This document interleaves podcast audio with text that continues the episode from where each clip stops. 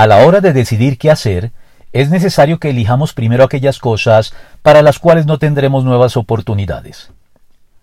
Los pobres son un grupo de personas vulnerables a las que la Biblia les dedica una especial atención y consideración desde el Antiguo Testamento a través de las proverbiales figuras de las viudas, los huérfanos y los extranjeros, al punto que la teología ha malinterpretado a veces este interés de Dios, haciendo de él tal vez el principal tema de la agenda cristiana, llegando al extremo de justificar la violencia armada, como lo ha hecho la teología de la liberación, con tal de honrar y poner en el primer plano de la justicia social lo que ellos llaman la opción preferencial por los pobres que el Señor Jesucristo manifestó en los Evangelios.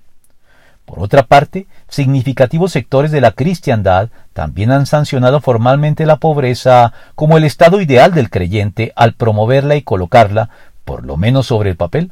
en uno de los lugares más elevados de su escala de valores mediante los llamados votos de pobreza, hechos por los miembros del clero en el contexto de las diferentes órdenes monásticas, destacándose entre ellas las justamente llamadas órdenes mendicantes.